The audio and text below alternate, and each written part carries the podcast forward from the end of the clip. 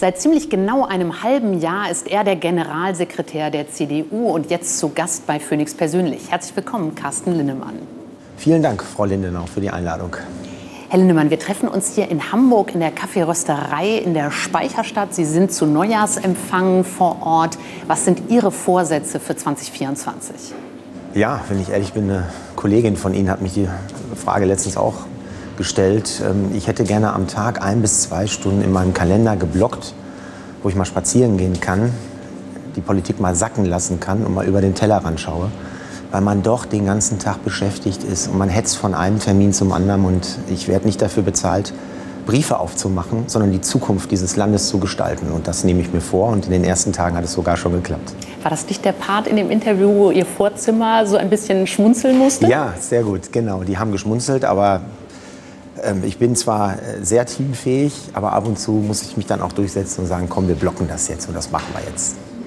Sie haben mal im Phoenix-Interview gesagt, dass Sport für Sie wichtig ist als Ausgleich. Sie haben sogar den Trainerschein, haben Fußball-Jugendmannschaften trainiert. Was hat Ihnen das gebracht für Ihre politische Karriere? Ich glaube fast alles. Ne? Sport ist unglaublich wichtig, vor allen Dingen Teamsport weil man lernt im Wettbewerb sich auch durchsetzen zu müssen, dass es auch Niederlagen gibt und es gibt dann auch Erfolge, die man erst dann genießen kann, wenn man auch weiß, wie eine Niederlage sich anfühlt.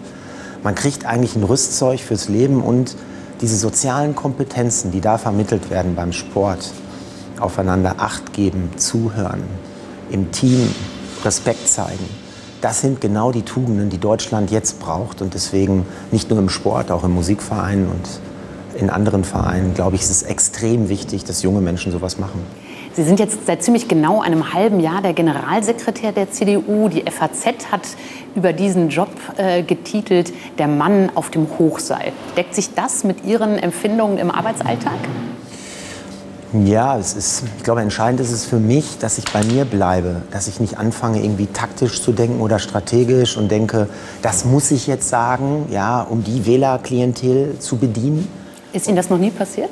Bislang nicht. Ich habe das auch klar mit Friedrich Merz abgesprochen, dass wenn ich diese Position einnehme, ich nicht einfach nachplappere, sondern das sage, was ich denke. Weil wir sehen doch in der Bevölkerung, die Politik war noch nie so weit weg.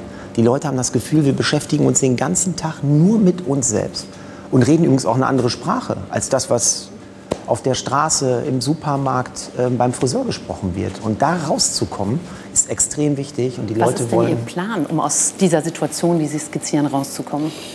Ich glaube, wir müssen bei uns anfangen. Ne? Ich meine, die Menschen wissen, es kann so nicht weitergehen. Wir schütten ja irgendwie seit Jahren alle Probleme und Herausforderungen mit Geld zu. Jeder weiß, es geht so nicht weiter. Wir spüren ja auch, wenn wir uns mit Freunden treffen, da ist so eine Lethargie im Land. Es läuft irgendwie und der Staat bezahlt das schon. Manche sehen sogar den, Staat irgendwie als Supermarkt oder Amazon-Plattform, wo es immer neue Angebote gibt, nur irgendwie Rechte, aber keine Pflichten. Das heißt mit anderen Worten, ich glaube, Deutschland muss über sich hinauswachsen und die Menschen wissen das. Vielleicht genauso wie nach dem Zweiten Weltkrieg.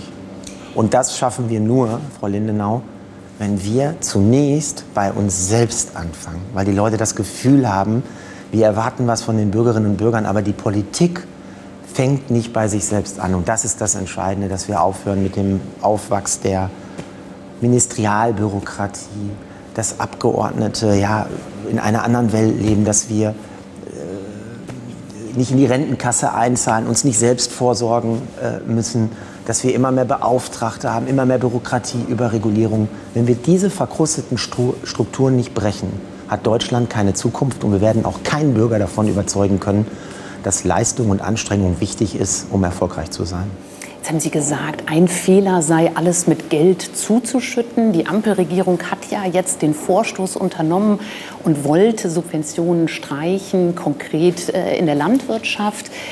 Was ist denn Ihre Position dazu, wenn Sie sagen, das ist ein Fehler, alles mit Geld zuzuschütten? Müsste es doch eigentlich in Ihrem Sinne sein, Subventionen zu streichen?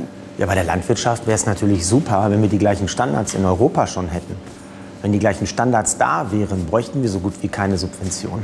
Aber im Moment sind die Auflagen beispielsweise in Südeuropa viel niedriger als in Deutschland.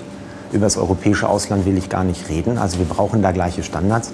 Aber das Hauptproblem dieser Ampel ist, das sieht man auch an dem Beispiel, was Sie gerade angesprochen haben, dass die von heute auf morgen entscheiden und den Menschen die Planungssicherheit nehmen. Wir haben auch viele Fehler gemacht in der Vergangenheit, will ich gar nicht drum herum reden. Aber bei uns gab es so etwas wie Planungssicherheit. Die Situation ist ja aufgrund des Urteils äh, entstanden. Das heißt, es muss jetzt sehr kurzfristig geschaut werden, wo kann gespart werden. Was wäre denn Ihr Vorschlag, wenn es nicht die Agrarsubventionen sind? Ja, ich würde ganz konkret äh, mir die Projekte ansehen, an die man will und die man gerade umgesetzt hat, die auch im Gespräch sind. Denken Sie an das Thema Kindergrundsicherung. Das Projekt würde ich persönlich streichen, weil dafür braucht man 5300 neue Beamte, die eingestellt werden oder Angestellte des öffentlichen Dienstes. Das ist ein Programm, wo Bürokratie gefördert wird, aber wo wir den Kindern nicht helfen. Ich würde eher in Infrastruktur investieren. Oder nehmen Sie das Heizungsgesetz, mit wie viel Millionen man da subventionieren will. Oder das Bürgergeld, wo wir ja immer mehr sehen, dass ähm, viele Menschen ja sozusagen verhaftet sind im Sozialstaat und wir zu wenig machen, um sie in Arbeit zu bringen. Das sind alles Projekte, wo ich jetzt rangehen würde, wo wir nicht nur Geld sparen, sondern diesem Land auch eine Zukunft geben. Es hat ja Arbeitsminister Heil auch angekündigt, genau beim Bürgergeld Menschen, die Arbeit verweigern, die Leistung bis zu zwei Monate zu entziehen. Ist das der Punkt? Reicht das, dass die Union dann äh, bei dem ganzen Kürzungsverfahren mitgehen würde, jetzt bezogen aufs Bürgergeld? Also diesen Vorschlag finde ich gut von Herrn Heil. Er geht genau in die richtige Richtung. Das ist total normal. Ich meine, in Deutschland muss niemand arbeiten. Es gibt auch keine Arbeitspflicht. Das Problem ist nur, wenn einer Sozialleistungen erhält und arbeiten kann, dann kann er nicht erwarten, dass andere das für ihn bezahlen. Und wenn er dann eine Arbeits-, ein Arbeitsangebot ausschlägt, dann ist es richtig, dass der Staat kürzt. Aber wir werden als CDU dieses Bürgergeld in der Form zurücknehmen wir werden übrigens auch von dem Namen Abstand nehmen. Das ist gar nicht trivial. Sind Sie aber noch nicht in Regierungsverantwortung. Deswegen äh, vielleicht wirklich noch mal an dem Punkt bleibend. Gerne. Wie geht es jetzt weiter zum Haushalt 24? Wenn ich Sie richtig verstehe, das, was zum Bürgergeld vorgeschlagen ist, äh, das äh, gehen Sie mit. Wie sieht es aus bei den Agrarsubventionen, wie ist da die Position der Union? Reicht das Entgegenkommen oder ist da nur ein ganz oder gar nicht aus Ihrer Sicht denkbar? Also beim Bürgergeld ist es viel zu wenig.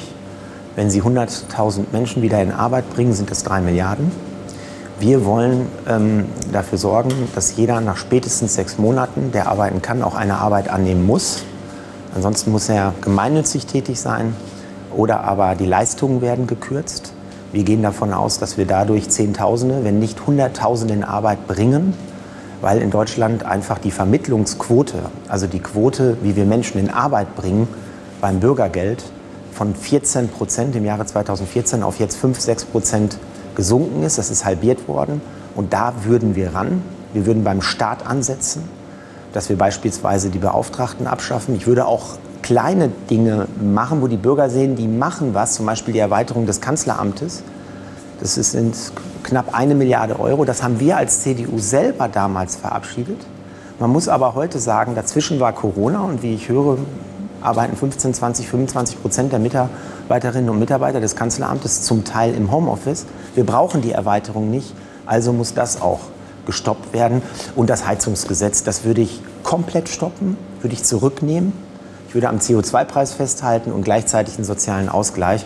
Wenn Sie das zusammennehmen und gleichzeitig noch ein Wachstumsprogramm machen, kommen Sie spielerisch auf 30, 40 Milliarden Euro. Und noch ein letztes Mal ganz konkret nachgefragt, wie kann eine Einigung in einem Haushalt aussehen? Weil Sie sagen zu Recht, der Bürger erwartet Planbarkeit von der Politik. Also wie konkret sieht da eine Einigung aus? Die Regierung muss liefern. Ich meine, die Ampel hat dafür gesorgt, dass wir in dieser Situation stecken, dass kaum noch Bürger Vertrauen haben in die Politik. Das ist ja das Schlimmste. Das zahlt ja nicht nur negativ bei der Ampel ein, auch bei uns.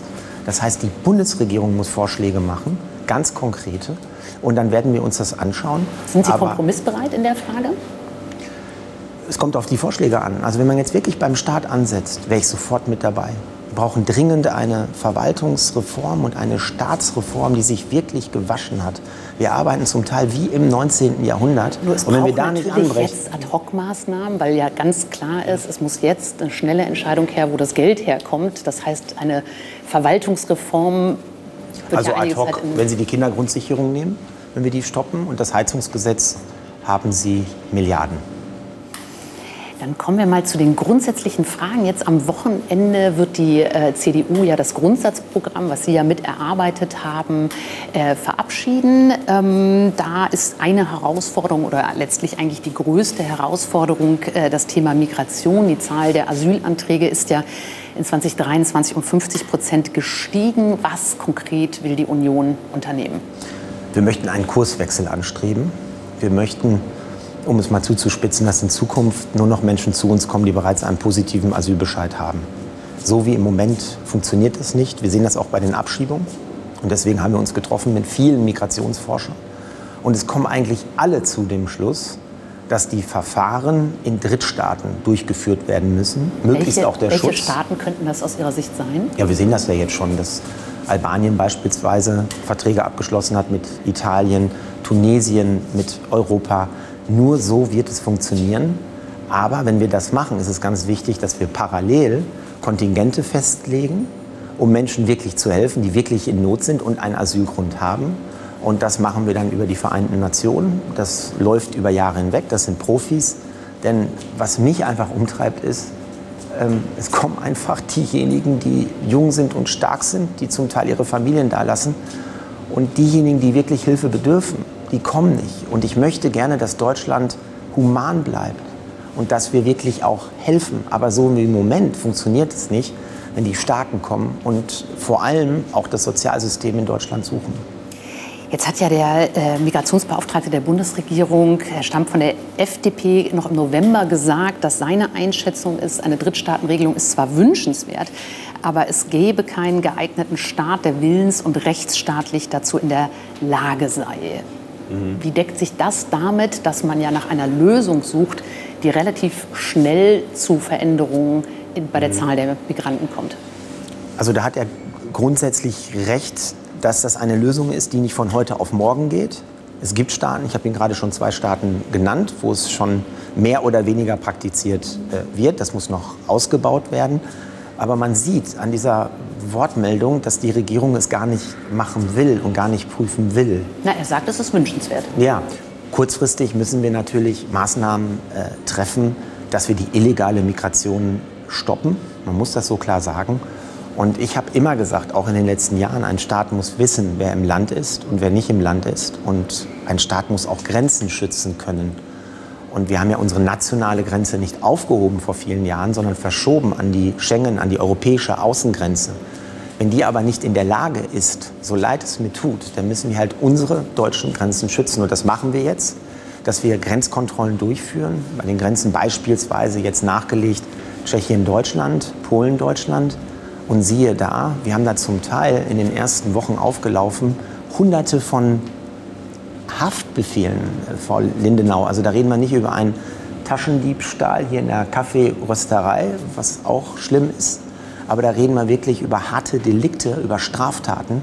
Und deshalb sage ich ganz klar, solange die europäische Außengrenze nicht funktioniert und dort klar kontrolliert wird, müssen wir an der nationalen Grenze kontrollieren. Ein Staat muss wissen, wer im Land ist. Das ist vor allen Dingen etwas, was äh, schwierig wird, es kurzfristig umzusetzen. Ähm, ein, anderer Teil, gerade, ja. ein anderer Teil in Ihrem Grundsatzprogramm ist, dass der Begriff der Leitkultur äh, wieder aufgetaucht ist. Und darin enthalten ist der Satz, dass Muslime dann Teil Deutschlands sind, wenn sie die Werte teilen. Dafür gibt es in Deutschland ja das Grundgesetz. Warum ist Ihr Anspruch, da grundsätzlicher zu werden als unser Grundgesetz? Es geht ja nicht bei der Leitkultur um Muslime, um Christen, Juden, sondern es geht um die Frage, wie wollen wir in dieser Gesellschaft zusammenleben. Aber der Satz ist ja explizit enthalten. Ja klar, das ist ja auch, gilt ja auch für Christen, ähm, dass die Christen, die sich an unsere Regeln halten, natürlich Platz finden in Deutschland. Das gilt äh, für alle Konfessionen. Entscheidend ist, dass wir klar machen müssen, zu welchen Werten wir stehen. Wir haben uns immer gedrückt vor so einer Debatte und Leitkultur und hat das irgendwas Rechtes oder Rechtsextremes. Nein, es ist eigentlich Patriotismus. Wir müssen sagen, was sind unsere Regeln und Gesetze. Jetzt kann man leicht sagen, das ist das Grundgesetz, die Rechtsordnung, das stimmt, die muss auch durchgesetzt werden.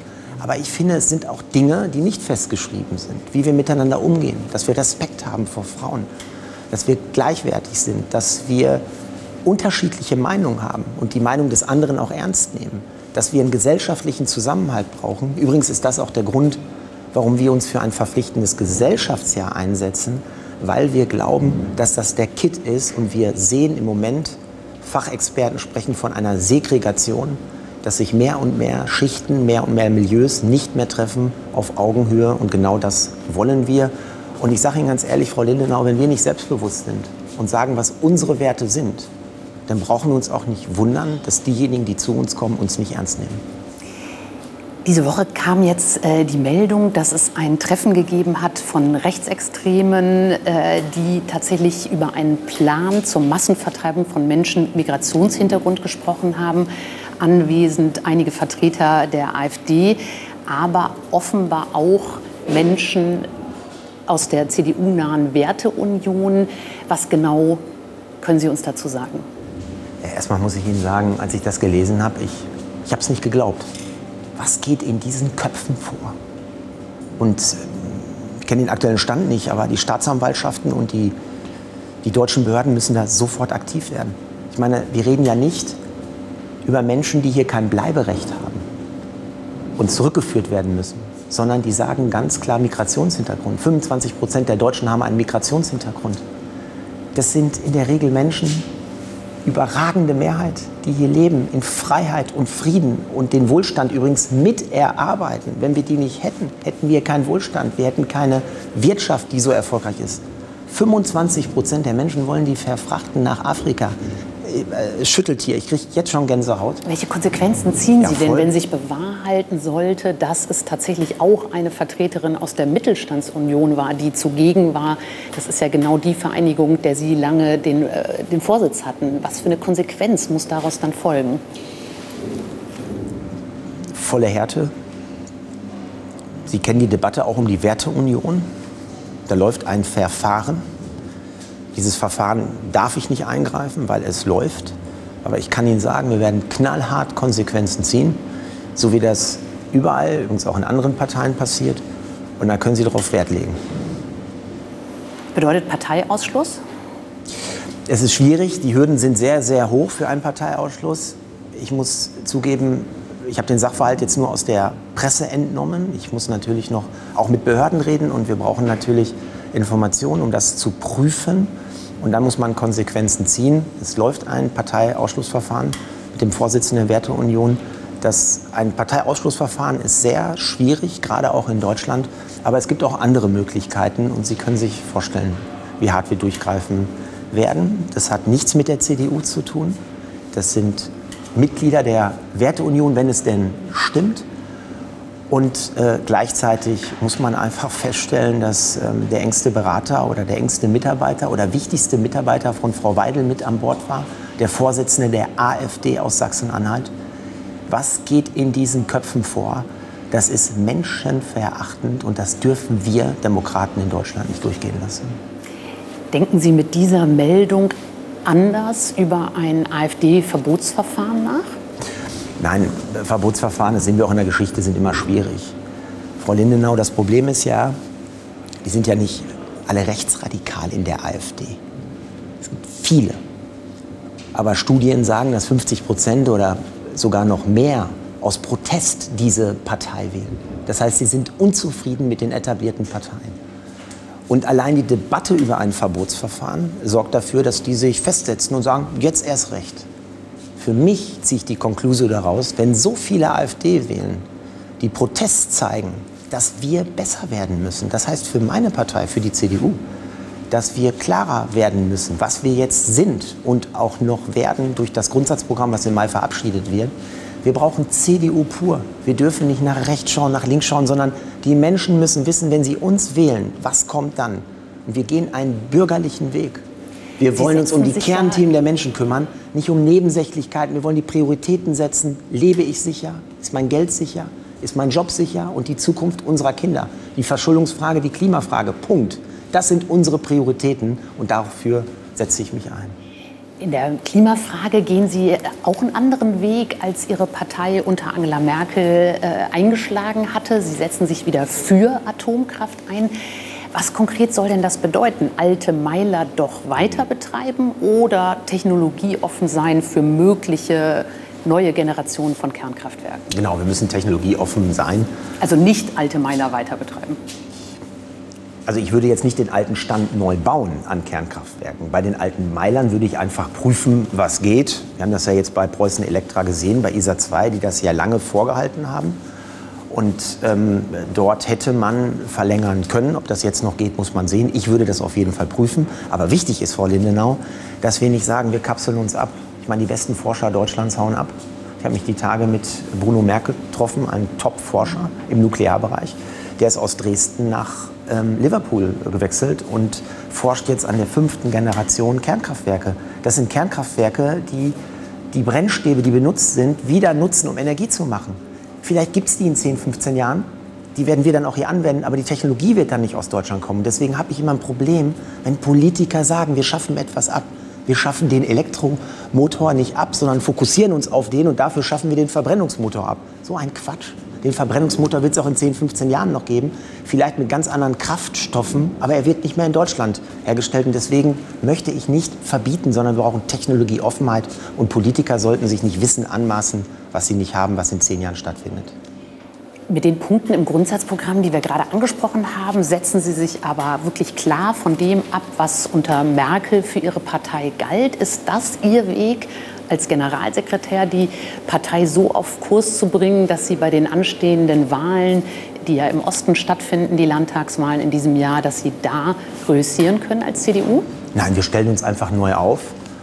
Ich meine, das ist wie im Mittelstand oder in einer Firma, wenn es eine neue Generation gibt. Man muss auch schauen, welche Fehler hat man gemacht, was hat man richtig gemacht. Und als wir regiert haben, haben wir Fehler gemacht. Und die müssen jetzt korrigiert werden. Ich finde, in der Frage der Migration. Ich habe es eben gesagt, ich finde, ein Staat muss Grenzen schützen können, was wir jetzt gemacht haben. Wir haben monatelang darauf gedrängt. Frau Faeser hat jetzt gesagt, okay, in der Energiepolitik ähm, fehlte uns der Plan, wie wir Deutschland einigermaßen autark mit Energie versorgen können, als wir damals aus der Kernkraft ausgestiegen sind. Und diese Fehler, finde ich, muss man korrigieren und gleichzeitig sagen, was ist gut gelaufen. Also wenn ich heute mit Häuslebauern rede, die ihr Haus bauen und dann auf einmal das Gebäudesanierungsprogramm gestoppt wird. Wir haben über 60.000 Menschen, die bestellen sich jetzt in diesen Tagen oder sie haben sich ein Elektroauto bestellt. Der Staat sagt, sie bekommen 4.500 Euro Zuschuss und jetzt sagt die Ampel, nee, von heute auf morgen Pustekuchen zählt nicht mehr.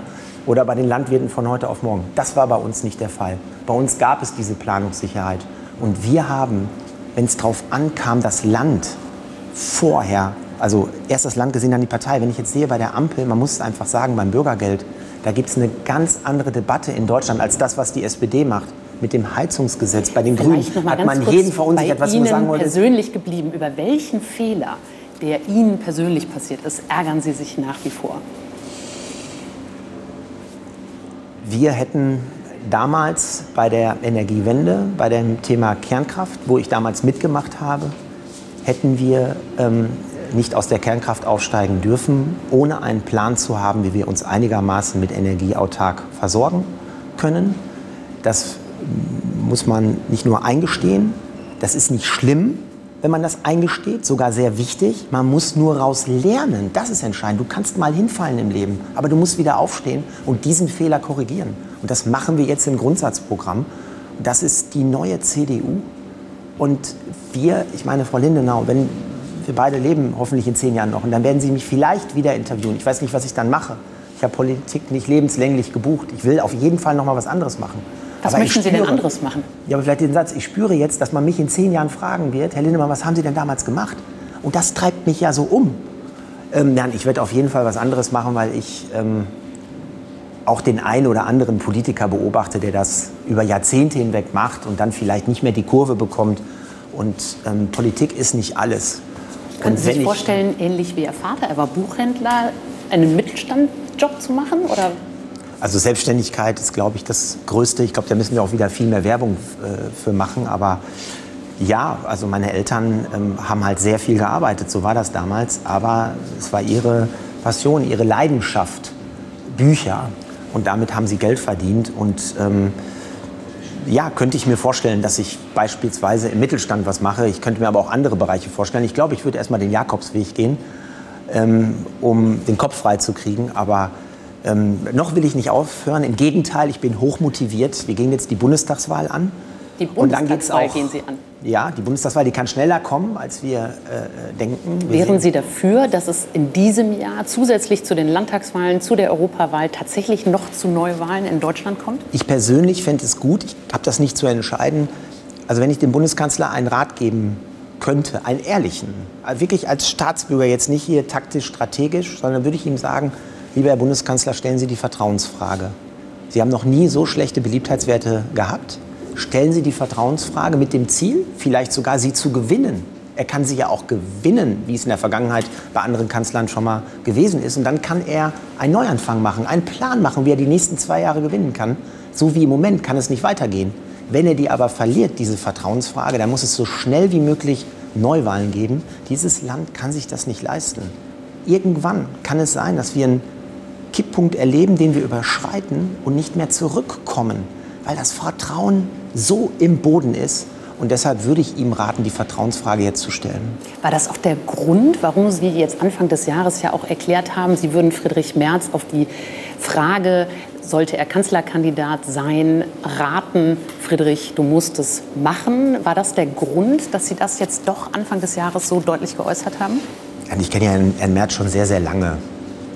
Und er ist halt jemand, der in der Partei auch sehr stark Führung zeigt, der ein Werteverständnis hat und der diesem Land wieder ein Ziel geben würde. Vielleicht sogar eine Vision. Aber ein Ziel würde ja schon reichen. Und das ist, glaube ich, das Hauptproblem dieser Regierung. Sie navigiert ziellos und planlos und der Kanzler, ich will nicht sagen, duckt sich weg, ab und zu sieht man ihn ja, aber er gibt diesem Land kein Spirit, keine Zukunftsmelodie, nichts. Und diese Lethargie, die müssen wir mal abstellen. Wir müssen mal klar machen, dass Wohlstand ohne Anstrengung eine Illusion ist. Meine Generation darf sich nicht ausruhen, ausruhen auf dem Fleiß meiner Elterngeneration. Es muss auch Leute geben, die in Deutschland Häuser bauen und Brücken bauen und Ideen haben und sich selbstständig machen. Hat Sie enttäuscht, dass auf Ihre doch ja recht klaren Worte relativ wenig Resonanz kam? Im Gegenteil, die Ministerpräsidenten der CDU die fordern ja, dass sie beteiligt werden. Ist das vorgesehen? Völlig richtig. Ich meine, wir haben ja die Situation, dass wir zwei Parteien sozusagen unter dem Unionsdach haben mit CDU, CSU und die Zusammenarbeit ist wirklich gut. Ich bin ja eng auch mit dabei, darf auch mit dabei sein und ähm, deshalb gehe ich davon aus, dass wir sowas, was wir vor zwei Jahren erlebt haben, das muss man auch selbstkritisch sagen, sowas darf nie wieder passieren. Und wenn sowas passiert, dass wir nicht geschlossen bleiben und uns wieder kebbeln, wer Kanzlerkandidat werden soll, sage ich auch ganz ehrlich, habe ich meine Aufgabe nicht erfüllt. Es ist auch die Aufgabe eines Generalsekretärs, diese Geschlossenheit zu sehen. Und es geht nicht um mich, es geht nicht um Herrn Merz, um Herrn Söder, Herrn Wüst. Es geht auch nicht um die Partei. Es geht darum, ob dieses Land eine Zukunft hat. Was konkret? Und sonst nichts. Und da müssen sich alle unterordnen. Alle. Was konkret wollen Sie denn unternehmen? Weil den Anspruch, den gab es ja auch vor der letzten Bundestagswahl und vor der letzten Ausrufung eines Kanzlerkandidaten. Was wollen Sie unternehmen, um in dieser Geschlossenheit zu einem Kanzlerkandidaten der Union zu kommen? Ja, man muss erst mal allen klar machen, dass wenn wir jetzt wieder regieren, wahrscheinlich den schwersten Rucksack tragen werden an Verantwortung, den es je in der Nachkriegsgeschichte gab. Schwerer als den Rucksack, den jetzt die Ampel zu tragen hat? Ja, viel schwerer, weil die Menschen vertrauen uns so langsam wieder. Wir kommen wieder nach oben. Wir haben wieder einen klaren Plan. Wir haben Köpfe, die für Themen stehen. Wir sind geschlossen und die Menschen sagen, okay, dann geben wir jetzt der CDU noch mal die Chance. Und wenn wir es nicht schaffen, ist kaum noch jemand im politischen Mitte-Spektrum da. Und deshalb ähm, sollte allein diese, diese, dieser, diese Verantwortungslast Anspruch sein, vernünftig miteinander umzugehen. Und die Fraktion steht ganz anders hinter dem Oppositionsführer, das muss man auch ehrlicherweise sagen, als es vor zwei Jahren äh, der Fall war. Und Friedrich Merz ist Parteivorsitzender und Fraktionsvorsitzender. Und am Ende des Tages, Frau Lindenau, muss er es entscheiden. Auch ich musste entscheiden, ob ich die, die Position des Generalsekretärs auch machen will. Du musst das wollen. Wenn du ein bisschen zögerst, darfst du es nicht machen. Also wird es zwischen Merz und Söder ausgehandelt oder sprechen Wüst und Günther beispielsweise mit? Nein, die beiden Parteichefs werden miteinander reden und die Länderchefs werden eingebunden. Schön, ne? Wunderbar. Letzte Frage, und zwar bei den anstehenden Wahlen im Osten wird mutmaßlich eine Regierungsbildung äußerst schwierig werden. Die AfD liegt in allen drei Bundesländern derzeit vorne. Was ist Ihr Weg in diese drei Landtagswahlen zu gehen? Ja, wir haben ja jetzt noch einige Monate vor uns. Müssen das wie ein, wie ein Fußballspiel.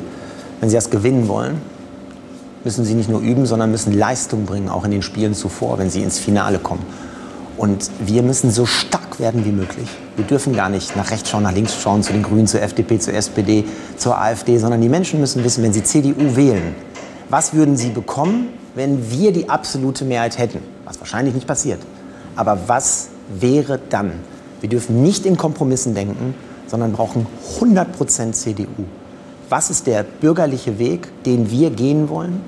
Und ähm, darum wird es gehen. Und da haben wir viele Punkte im Grundsatzprogramm und wir werden das am Wochenende verabschieden. Es geht dann zum Bundesparteitag und dann wird es Aufbruch und Erneuerung weitergeben und wir werden versuchen, die Zukunft zu gewinnen. Von welchen Parteien oder von welcher Partei würden Sie sich denn im Osten nicht tolerieren lassen? Es ist offenkundig, dass wir Zusammenarbeit mit der AfD ablehnen, aber wir haben das jetzt so oft gesagt, Frau Lindenau. Also es müsste jetzt jeder wissen. Und umso wichtiger ist es, dass wir jetzt CDU pur machen.